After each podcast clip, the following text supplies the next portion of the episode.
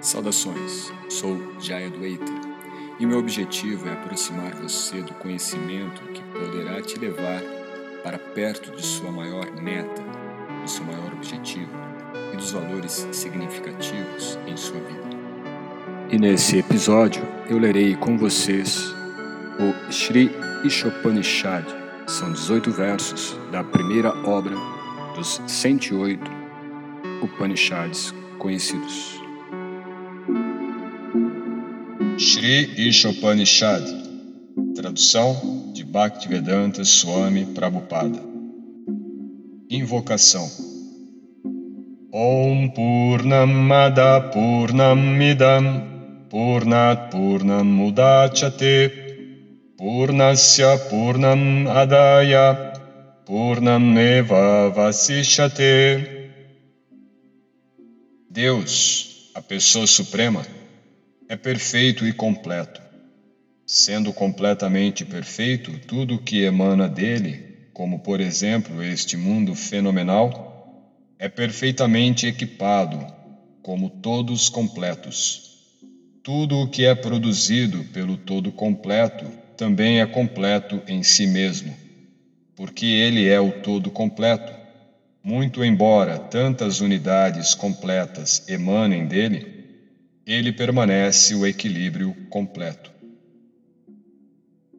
Verso 1 O Senhor controla e possui todas as coisas animadas e inanimadas que estão dentro do universo.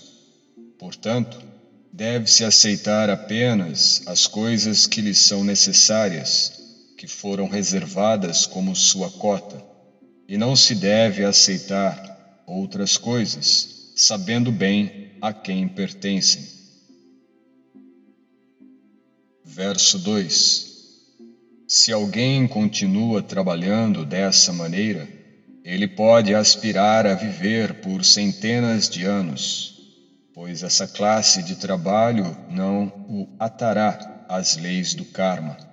O ser humano não tem nenhuma alternativa a este processo. Verso 3: O matador da alma, não importa quem seja, tem que entrar nos planetas conhecidos como o mundo dos infiéis, cheios de ignorância e escuridão.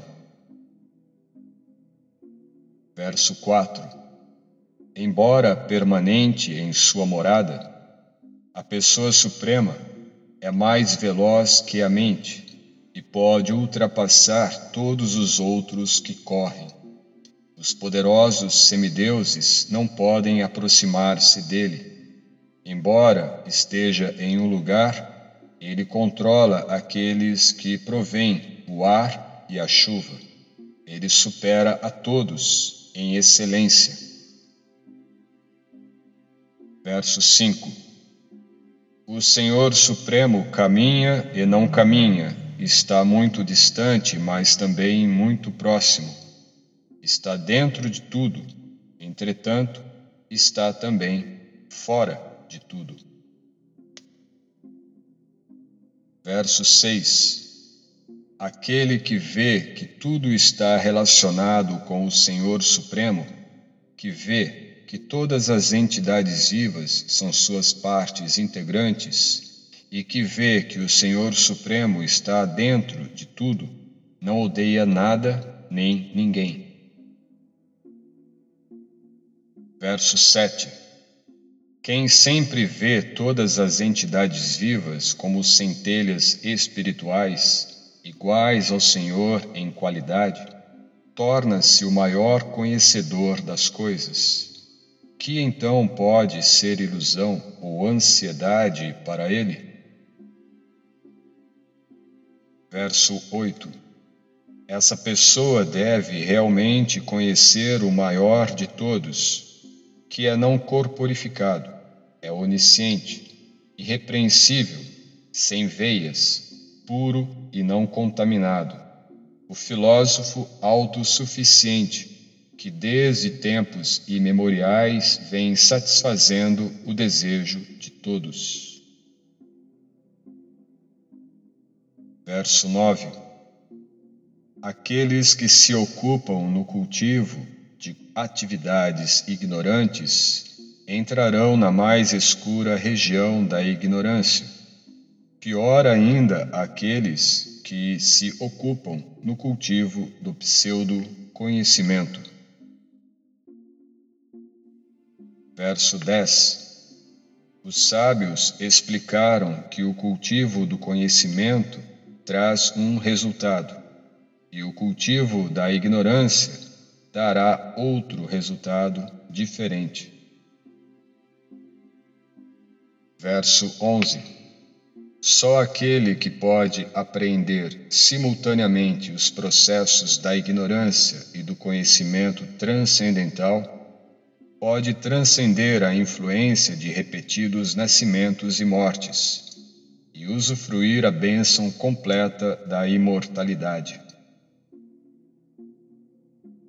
Verso 12 Aqueles que se ocupam na adoração dos semideuses entram na mais escura região de ignorância, e pior ainda, é o destino reservado àqueles que adoram o absoluto impessoal.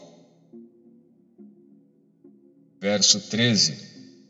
Está declarado que se obtém um resultado adorando a suprema causa de todas as causas, e outro resultado adorando o que não é supremo.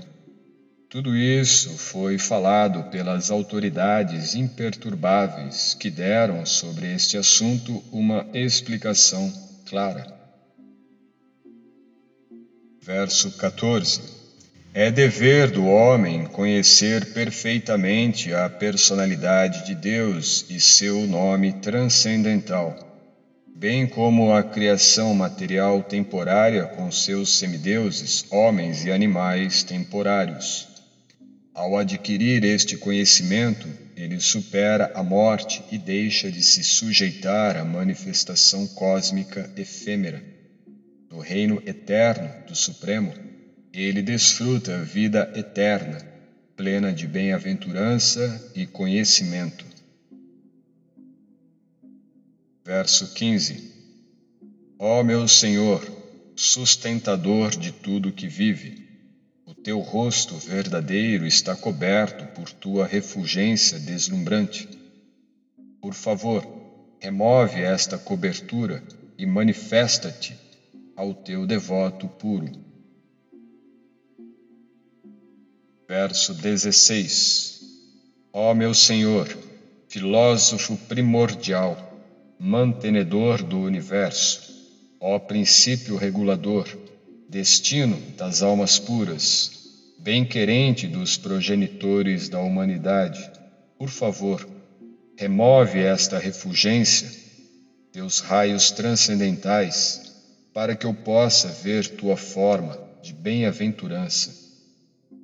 O Senhor é a suprema personalidade de Deus eterna parecida com o Sol, como eu.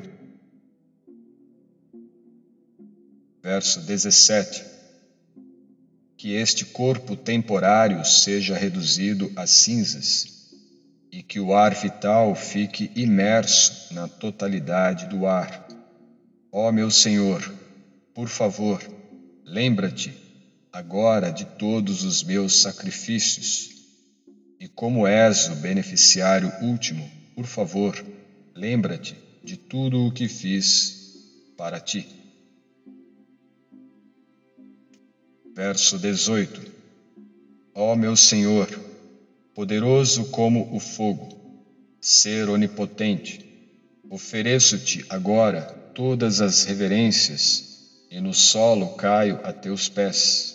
Ó meu Senhor, por favor, guia-me no caminho correto ajudando-me a alcançar-te e ver, como sabes, tudo o que fiz no passado. Por favor, livra-me das reações de meus pecados passados, para que não venham a existir obstáculos em meu progresso. Conclusão do Sri Ishopanishad, 18 versos compostos por Vyasa Deva e que constitui a obra inicial dentro dos 108 Upanishads mais importantes da literatura védica. Neste trabalho, o que vimos foi a narração do próprio Brahman, exaltando a suprema personalidade de Deus para que se revele perante seus olhos, perante sua consciência. Caso você tenha interesse de obter este livro, terá o link aqui na descrição.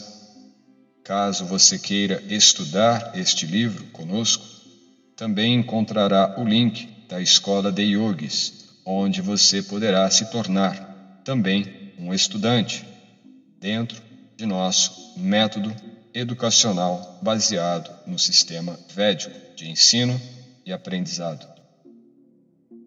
Grato por sua atenção. Namaskar.